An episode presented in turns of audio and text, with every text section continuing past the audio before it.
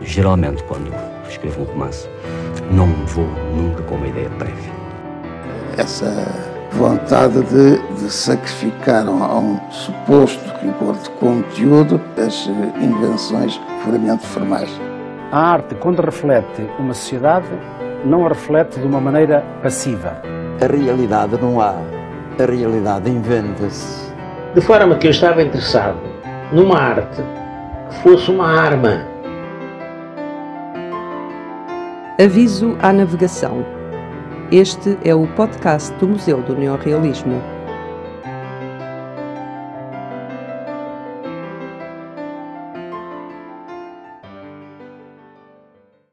Licenciada em Engenharia Química pelo Instituto Superior Técnico e doutorada em Química pela Universidade de Oxford, Jorge Calado tem desenvolvido carreiras paralelas nas áreas das ciências e das artes. É professor catedrático emérito no Instituto Superior Técnico e foi professor catedrático adjunto de Engenharia Química da Universidade de Cornell, Estados Unidos.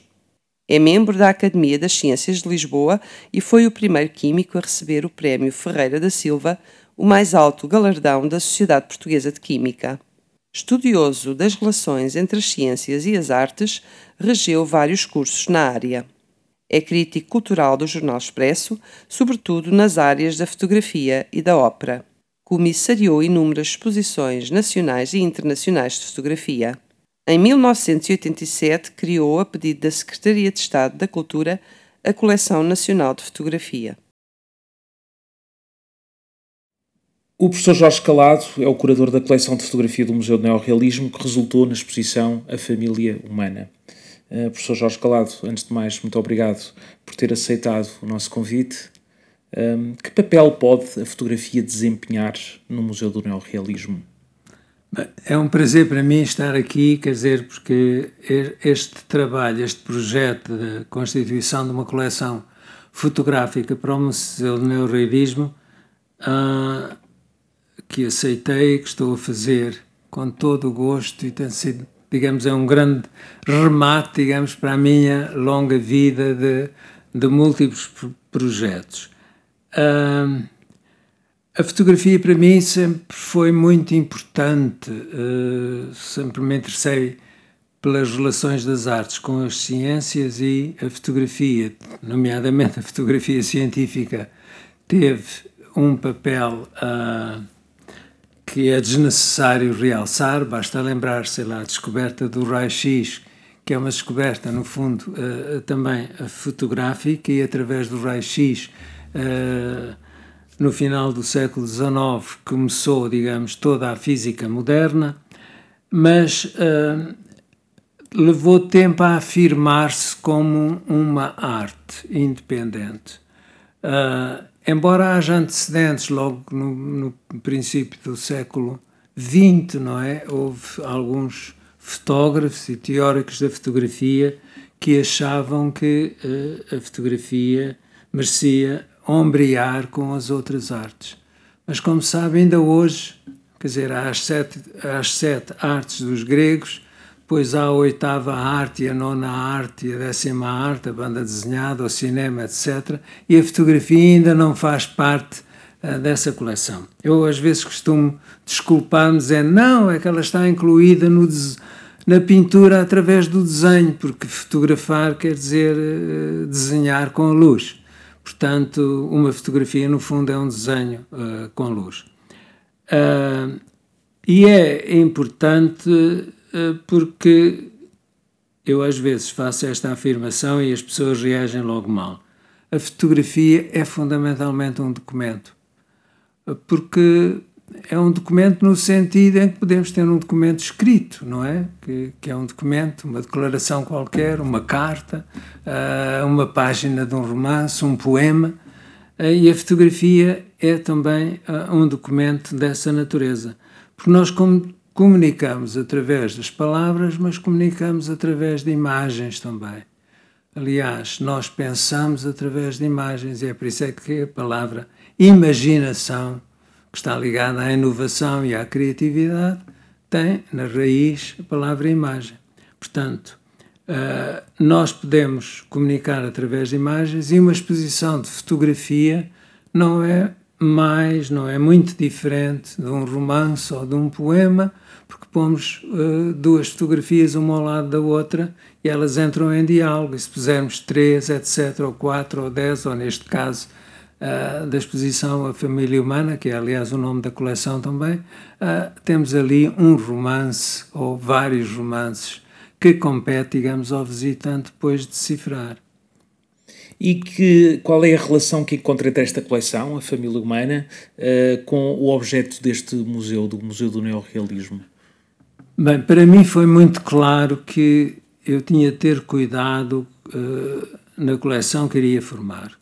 Foi um desafio, uh, recordo apenas que resultou de um telefonema da diretora científica, da professora Raquel Henriques da Silva, que aqui há dois anos e meio, ou, dois, ou nem isso, me telefonou a perguntar: achas que ainda é possível fazer uma coleção de fotografia, para o, neste caso para o Museu do Neorrealismo? Eu disse-lhe logo: acho que é possível fazer uma coleção de fotografia, mas não acredito que seja possível em Portugal, porque não há as condições nem o dinheiro. Eu fiz, por exemplo, a, aquela que seria a Coleção Nacional de Fotografia no final dos anos 80, 1986, 87, porque em 1989 comemoravam-se em todo o mundo os 150 anos da invenção da fotografia.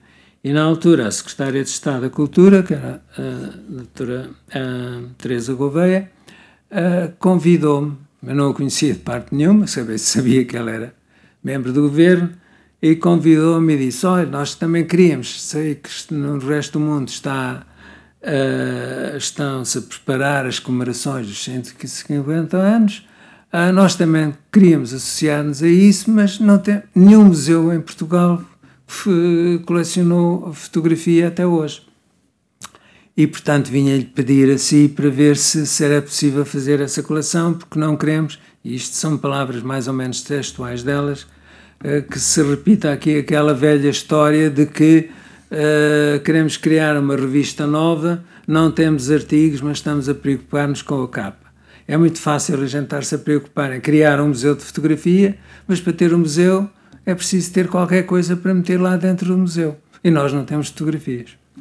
Bem, eu não sei, agora, desculpe, isto é uma interrupção, não é? Não sei se isto está, se me estou a estender porque eu começo a falar não, não, não, de, outra, de outras coisas. Perfeitamente, perfeitamente. Ah, e, e, e, portanto, quando foi convidado pela professora Raquel para, para fazer esta coleção, portanto, como disse, a primeira reação foi não é possível cá. Mas disse, mas deixa lá que eu, que eu vou ver, vou me informar. E eu costumo dizer e repito, e repito isto constantemente, uh, sou, toda a vida fui um rapaz e um homem e um velho com sorte.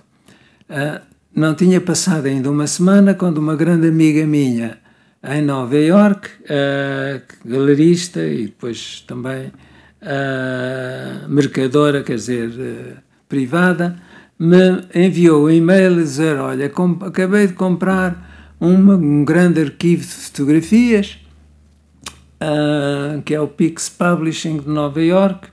Nessa altura as minhas orelhas arrebitaram logo, porque o Pix Publishing era não só, talvez, a maior, uma, a maior agência de fotografia, foi fundada nos anos 30 e durou, digamos, 30 anos, uh, porque a partir dos meados ou finais dos anos 60 já não era preciso haver aqueles arquivos, porque a televisão, digamos, tinha abafado, digamos, as revistas de fotografia.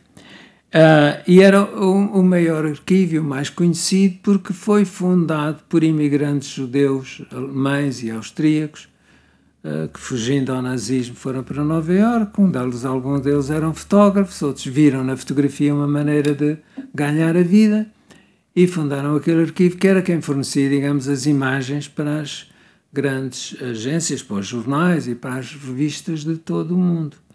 E então ela dizia-me, essa amiga minha, que havia muitas fotografias de Portugal e que talvez eu tivesse interessado, porque eu também, durante décadas, colecionei fotografias. Portanto, o meu trabalho foi, nas próximas viagens a Nova Iorque, onde ia com uma certa regularidade, ver as cerca de 50 ou 60 mil fotografias que ela tinha comprado e verifiquei que tenho aqui tudo.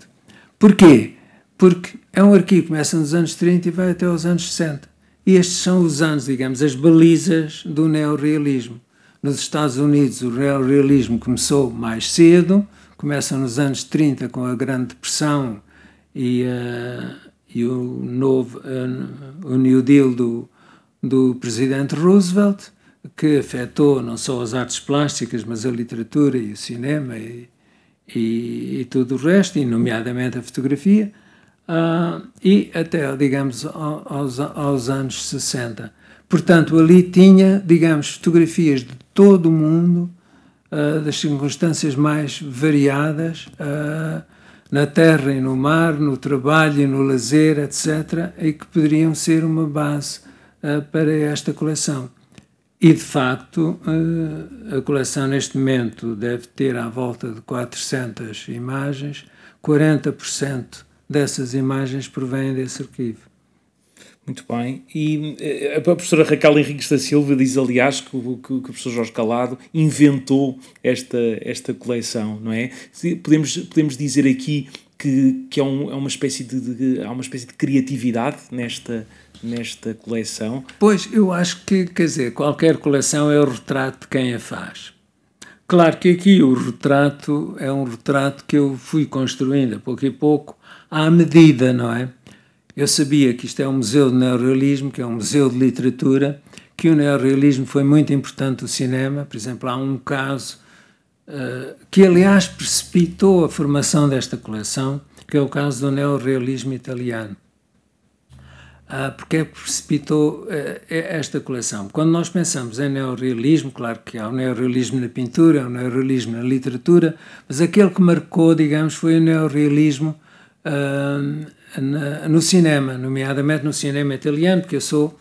Está, há vantagens também em ser velho, não é? Eu lembro-me da excitação com que eu via os filmes neorrealistas do, uh, do Vittorio de Sica, do Rossellini, alguns não passaram na, na devida altura por razões que todos conhecemos, não é razões políticas, mas Vittorio de Sica, por exemplo, passaram muitos e a excitação com que eu vi aquele, aquele cinema. E, portanto, eu sabia, quer dizer, que a, a coleção que iria formar tinha de ter em conta, digamos, a literatura neorrealista e o, cine, e o cinema e o cinema neorrealista. Eu estava a dizer que uh, o convite vem nessa, vem nessa linha porque eu escrevi no Expresso há, há três anos um artigo, para mim foi uma uma surpresa. Eu vou para Nova York em setembro, acho eu, era para a abertura da ópera do, no Metropolitan, porque a ópera é outro dos meus interesses. Uh, e há, para meu espanto, cinco exposições de fotografia neorrealista italiana. Ao mesmo tempo, quer dizer, havia uma no Metropolitan Museum of Art, havia outra na Grey Art Gallery, que é um grande museu também, da New York University, galerias também tinham e tal. E eu que jogava, que conhecia razoavelmente bem a fotografia europeia, nomeadamente, claro, a portuguesa e a espanhola e a francesa e a húngara, etc., que fotografia italiana conhecia relativamente pouco. Há dois ou três nomes que eu conhecia bem, mas a fotografia italiana não conhecia. E essas exposições abriram-me os olhos, porque eu percebi porque é que não se conhecia a fotografia italiana. Porque os fotógrafos italianos estavam todos no cinema.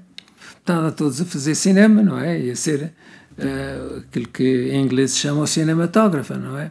E, portanto, percebi isso, não é? E escrevi um artigo para o Expresso e foi ao ler esse artigo que a professora Raquel Henriques da Silva teve a ideia, ah, o Jorge sabe de fotografia neorrealista e, portanto, possa fazer isso.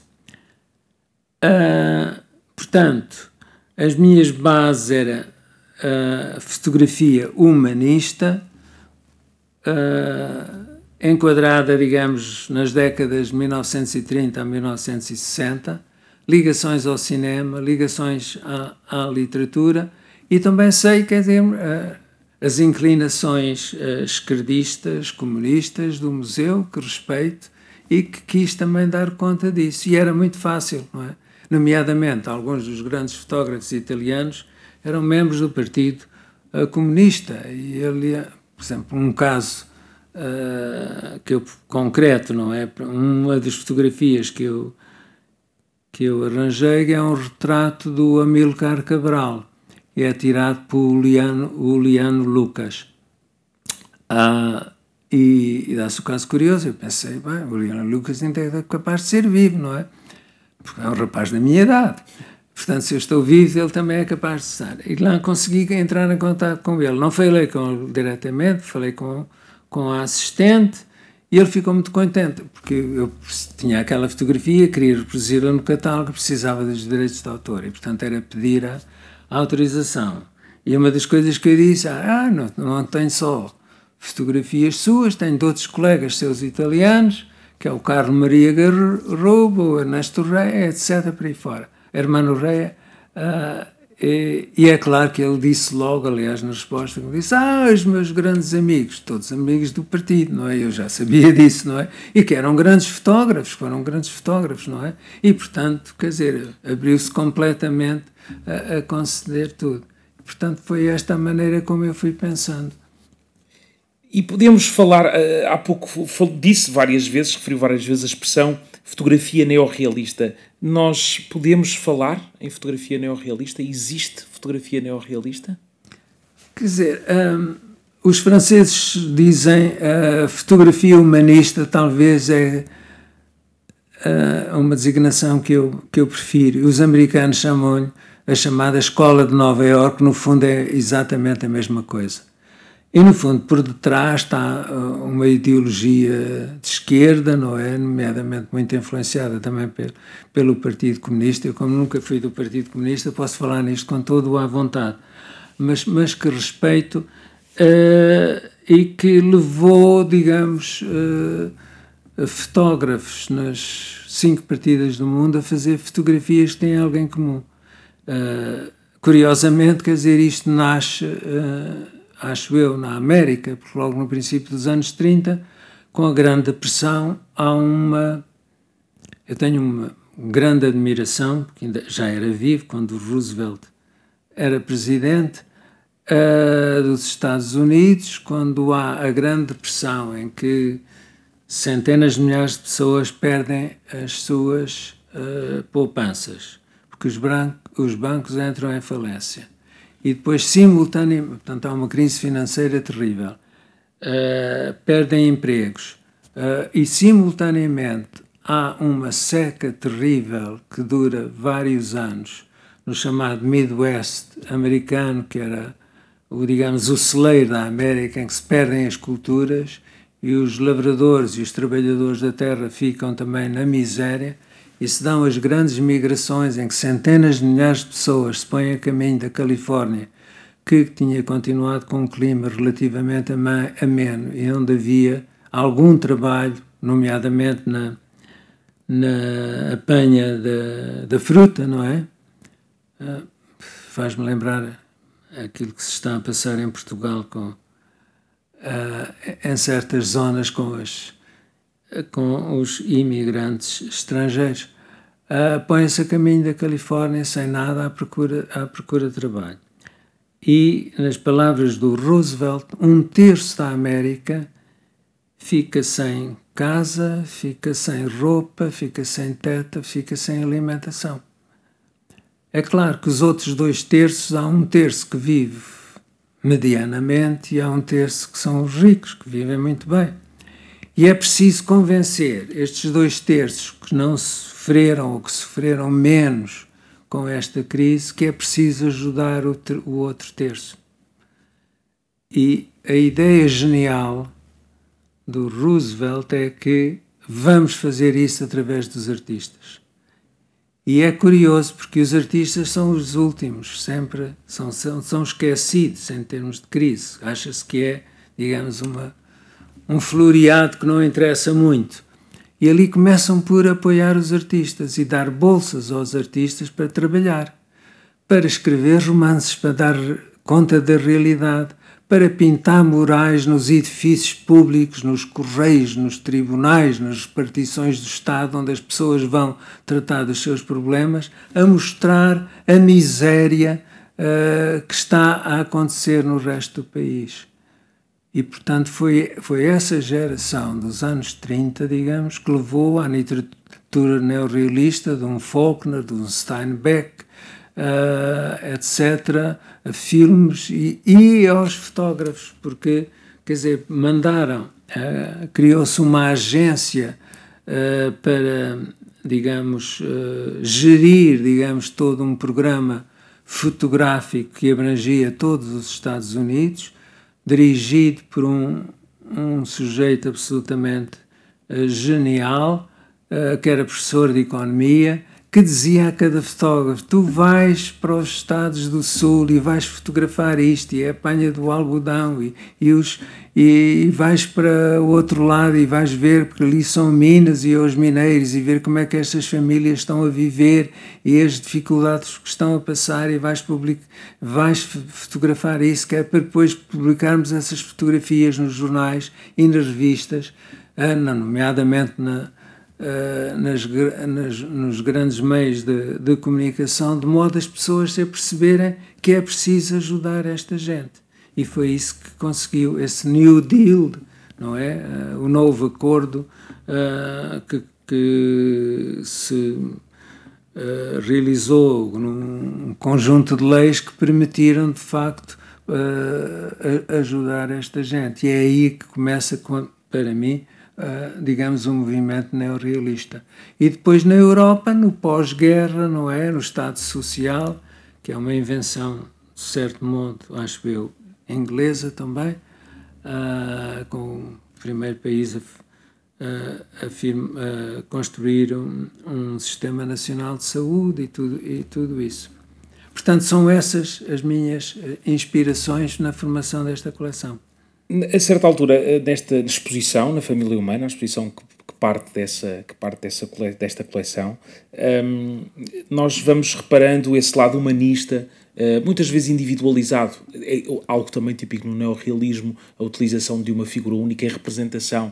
É? O, o, caso do Garanheiro, do, do Júlio Pomar, não é? que está ali um, um pouco em representação dos trabalhadores uh, do, do campo, dos trabalhadores rurais. Mas, uh, para além desse lado humanista e individualizado naquela, figu naquela figura, há um lado de organização social relevante nesta, nesta coleção, da família ao trabalho. Nós vemos isso, essa organização social que ali vai acontecendo. Nós podemos dizer uh, que também reflete, que esta coleção reflete a ideia da luta de classes que está na base do neorrealismo português? Eu acho que sim, quer dizer, na, já agora deixe-me só fazer uma pequena observação, porque é uma constante em todas as minhas atividades de trabalho ao longo da vida. Quando começo um projeto qualquer que ele seja, pode ser um artigo científico da investigação que esteve a fazer. Eu, antes de, de, de, começar a escrever, preciso ter três coisas. Sempre disse isto. Eu, ou quando escrevo um livro, tenho que ter a frase de abertura ou quando escrevo um artigo para o Expresso. Tem de ter a frase de abertura, tem de ter a frase final com que eu remate tudo uh, e tem de ter um título. Uh, e neste caso, quer dizer, eu entendi que uh, ia fazer um, uma coleção à volta. A família humana, não, o nome não aparece por acaso, é uma, foi inspirado por várias coisas, dois grandes.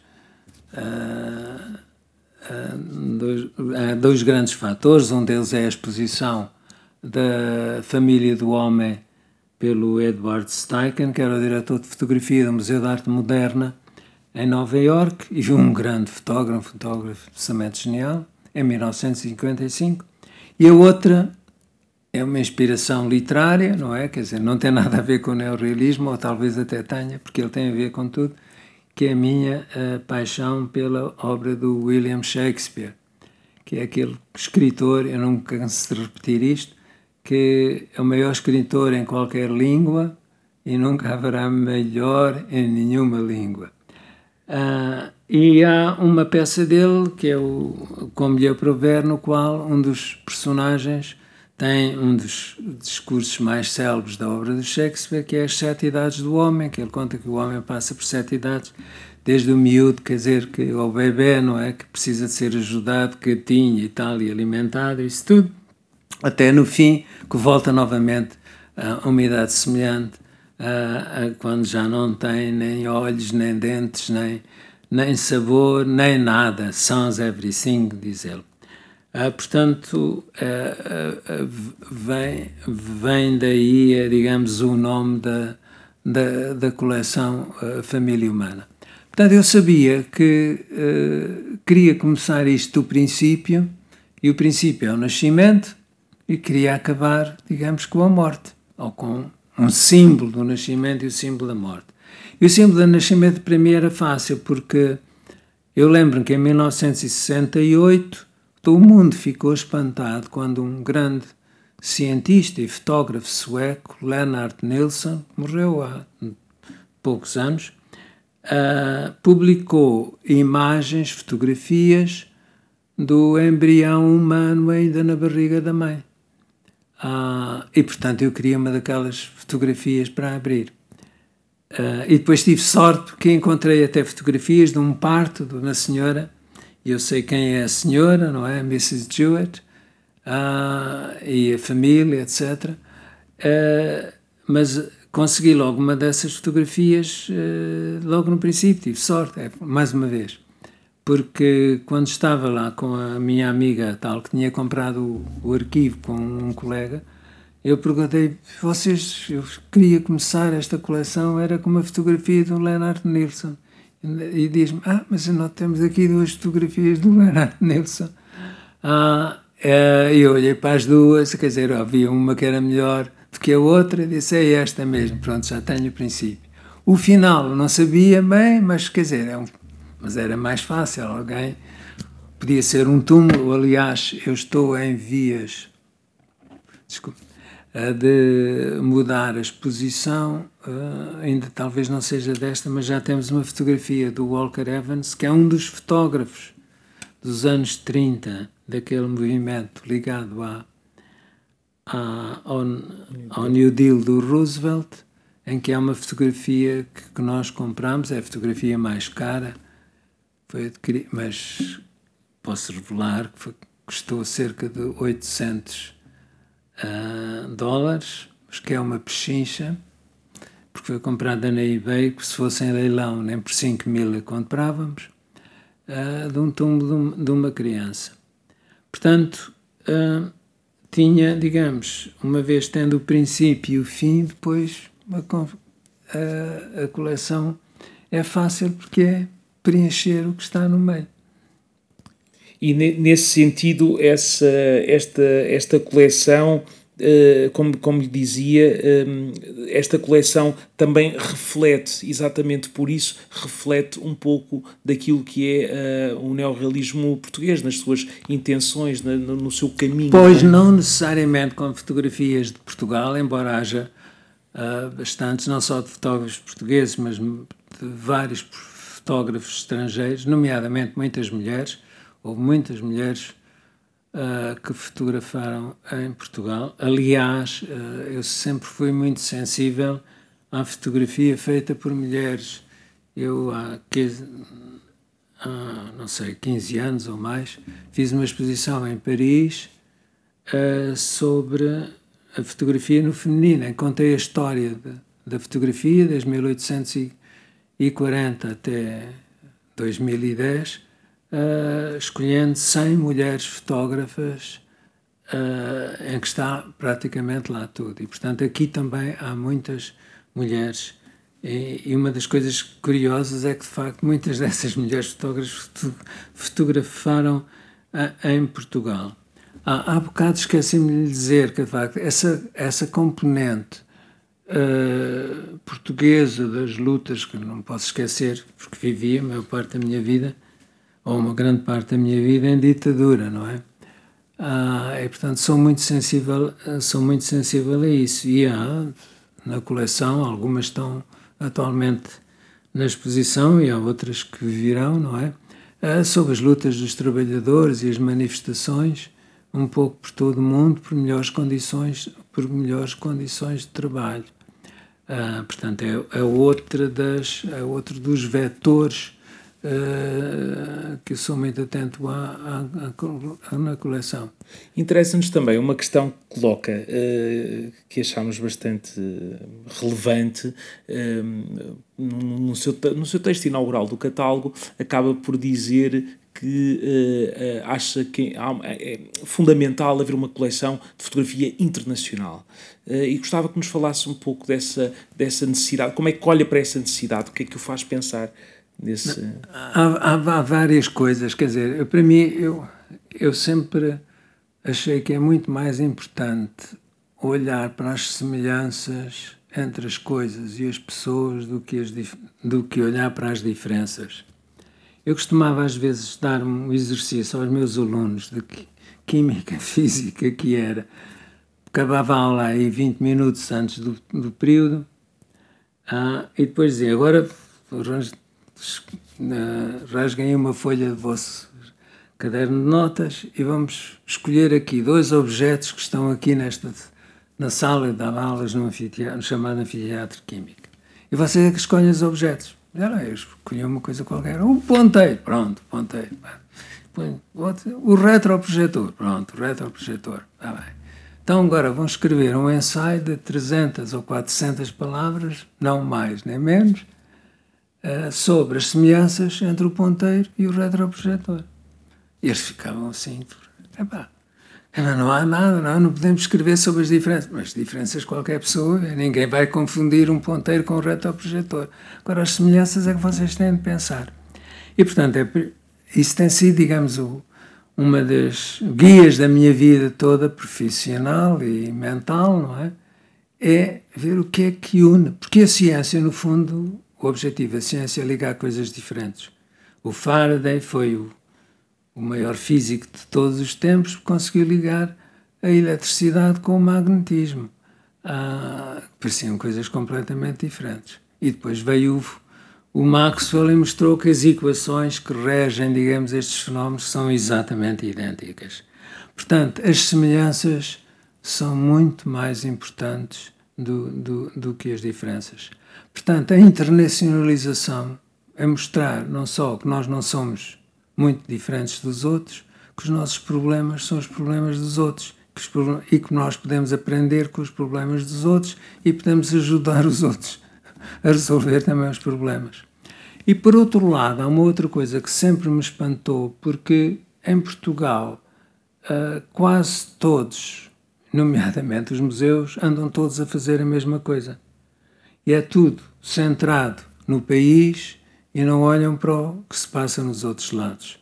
E é tudo centrado no contemporâneo e não olham para os outros lados. Aliás, algumas das críticas que me têm feito, ah, mas porquê é que não estás a fazer uma coleção para o Museu do Neorrealismo de fotografia contemporânea, porque é a vida que nós estamos agora a passar. Não, eu tenho de respeitar a matriz deste museu. E nós podemos aprender muito com o passado para evitar digamos, cometer os erros que foram cometidos no passado. Portanto, a minha ideia era, de facto, centrar a fotografias de, já deste século, não é? Que se integram, digamos, no discurso geral. Mas a grande, a grande força, digamos, desta coleção é que é centrada nos anos 30 e 60.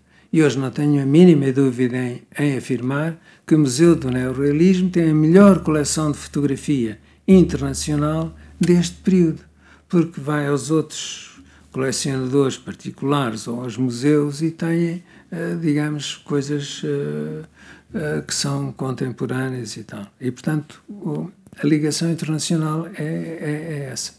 Vamos voltar aqui um bocadinho ao passado e, e, e o, o, professor já disse aqui duas ou três questões que acho que formulam aqui uma ideia um, que me leva à seguinte pergunta.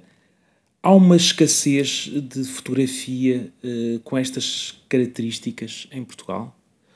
Falou-nos de um período uh, onde, por exemplo, em relação aos fotógrafos italianos que estavam muito virados para o cinema, estavam a fazer fotografia para cinema, mas em Portugal houve, outras, uh, houve outros problemas. Nós era, fomos um país que teve poucas condições, os, os, artistas, a criação artística teve poucas uh, condições para a prossecução do seu trabalho, apesar de, de, de, haver um esforço do Estado Novo uh, na, na, propaganda, sobretudo no cinema, onde, onde apostou significativamente, mas depois aqueles autores que queriam fazer, queriam criar a partir das suas próprias ideias e da, da sua consciência da realidade, tiveram mais dificuldades. Eu lembro, por exemplo, o filme de Manel Guimarães, O Salto em Bancos, que reflete bastante isso. No fundo, há ali uma metáfora até para a própria situação da equipa do Manel Guimarães, que fez um esforço financeiro muito grande uh, e o filme tem grandes problemas de montagem, etc. Apesar de ser um filme lindíssimo, mas, mas tem ali grandes problemas, refletindo até os problemas que, uh, com que se deparavam os artistas na altura. Um, essa escassez ou dispersão de fotografia que existe, uh, ela existe de facto, ou, ou, ou, em Portugal também existe essa, ou também podemos encontrar alguma, alguma fotografia que possa interessar para, para este projeto? Uh, há, aqui, há aqui dois, dois aspectos. Em primeiro lugar, é preciso uh, recordar que, de facto, quer dizer, Uh, nessa época, estou a falar anos 40 e mesmo anos 50 no pós-guerra, ainda não estava uh, definido que a fotografia que era uma arte. Aliás, há bocado falei na, na Photographers Gallery e quer dizer, que aparece, quer dizer, é, essa noção de que a fotografia deve ser considerada uma arte é um resultado dos anos 60, não é? É mais tarde. Eu lembro, por exemplo, aquele filme do Antonioni, o primeiro filme que o Antonioni, não sei se o único, rodado em Londres, o Blow Up, uh, que na altura vi, que é baseado até num fotógrafo, é inspirado numa figura que ainda está vivo, o David Bailey, não é? Uh, e, uh, e talvez seja nessa altura, quer dizer, posso fazer, um grande realizador pode fazer um filme sobre um fotógrafo, e, portanto a fotografia eh, pode ser arte. E é nessa altura que se funda a, a Photographers Gallery, pouco tempo, tempo depois. Portanto, nos anos 40 e 50. E depois há o problema que nós vivíamos em ditadura, não é? Eu lembro-me que, e sabia isso mesmo em miúdo, não é? Que um tipo que andasse a fazer fotografias, mesmo que fosse um particular, não é? Ah, podia ser preso por estar a fotografar um pobre, não é? Ou um tipo que está ali no Rocio e tal, e passou, está lá uma senhora viúva e tal, na, na, miséria, de mão estendida, ele tira a fotografia aquilo, pode ser, pode ser preso, não é? Uh, no entanto, é curioso, talvez não seja uma, uma coincidência, que o grande período da, fotografia, na história da fotografia portuguesa é uma história banal que não tem, digamos, grandes hipóteses de se impor uh, em relação a, ao resto da fotografia europeia, com duas exceções. Uma unipessoal, que é o caso do Joshua Benoliel, no princípio do século XX, em que é de facto um grande fotojornalista, dos maiores do mundo em qualquer, nessa altura, sem dúvida nenhuma, e depois também eu julgo que em reação também à, à situação política e ao facto de a seguir à guerra, toda a gente esperava, eu já era nascido, não é? E lembro-me, em casa, entre os meus pais, as conversas, eh, toda a gente esperava que houvesse uma abertura do regime, não é? Quer dizer, o Hitler foi derrotado, Portugal apoiava, embora neutral, apoiava o Hitler, e portanto o regime não tem outra hipótese senão abrir-se. Mas pelo contrário, quer dizer, houve uh, precisamente o contrário. Em 47 20 e tal professores uh, universitários são demitidos só não porque serem incompetentes, que isso seria uma boa justificação para os pôr na rua, mas apenas pelas suas ideias políticas. E nesses anos 50 há de facto, uh, é o único período na história da fotografia portuguesa, digamos até tempos recentes, em que há meia dúzia de fotógrafos que são eu diria, tão bons como os melhores uh, uh, lá fora. Uh, quer dizer, tirando alguns génios, não é? que é aquela geração do Sena da Silva, do Gerard Castelo Lopes, do, etc., do Vitor Pala, do Costa Martins, etc., to, todos esses. Que ainda por cima não, eram amigos, conheciam-se, alguns fotografavam, sei lá, sei que o Sena da Silva e o Gerard fotografavam muitas vezes juntos e fotografavam as mesmas coisas, não é? E é curioso verificar o que é que um fazia o que é que o, o, que é que o outro fazia, porque eu ainda conheci bem, e fui muito amigo do, do Gerard Castelo Lopes. Quer dizer, eu gostava que houvesse uh, dessas fotografias aqui e haverá. O meu problema, quer dizer, é o seguinte, quer dizer, eu primeiro quero arranjar os estrangeiros porque é uma oportunidade única. Uh, os outros estão cá, são mais acessíveis. E depois há um, um outro segundo fator.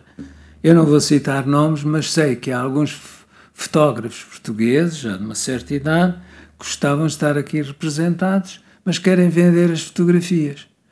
Uh, querem vender por mil ou dois mil euros. Ora, eu estou a comprar fotografias de grandes fotógrafos internacionais daquela altura por 50 e 100 dólares. Portanto, quer dizer, eles podem, podem esperar, podemos esperar por eles. Queria que eles estivessem representados, há alguns, temos aqui uma fotografia do Ernesto Souza, por exemplo, temos fotografias do Augusto Cabrita, etc. E hão de vir outras. Mas primeiro quero fazer, digamos, uma, uma coleção que é internacional. Os outros são bem-vindos. Tenho lá em cima também, uh, no, no, gabinete da professora Raquel, uma outra possível doação de um fotógrafo que é perfeito, completamente desconhecido e que, e que eu acho que é, que é excelente e que merece uh, estar, estar aqui representado. Estamos quase a terminar, mas vou aproveitar a sua deixa uh, para lhe perguntar, então, já, já, já, já nos disse que sim, no fundo, mas eu queria reforçar essa ideia. Há espaço para o crescimento desta coleção?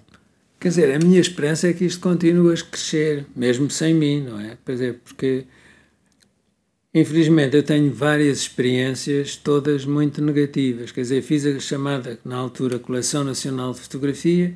Eu disse que fazia por dois anos, tal como aqui também fazia aquilo pro bono, de graça, e achava que, na altura, estava muito ocupado, dava aulas não só no Instituto Superior Técnico, estudantes de doutoramento, mas também nos Estados Unidos e tudo isso. Faço isto por dois anos e depois vem outro, e até é bom que haja uma rotação de comissários com outros critérios e, e ao passado 20 anos ou 30 anos, temos uma coleção, digamos, uni universal.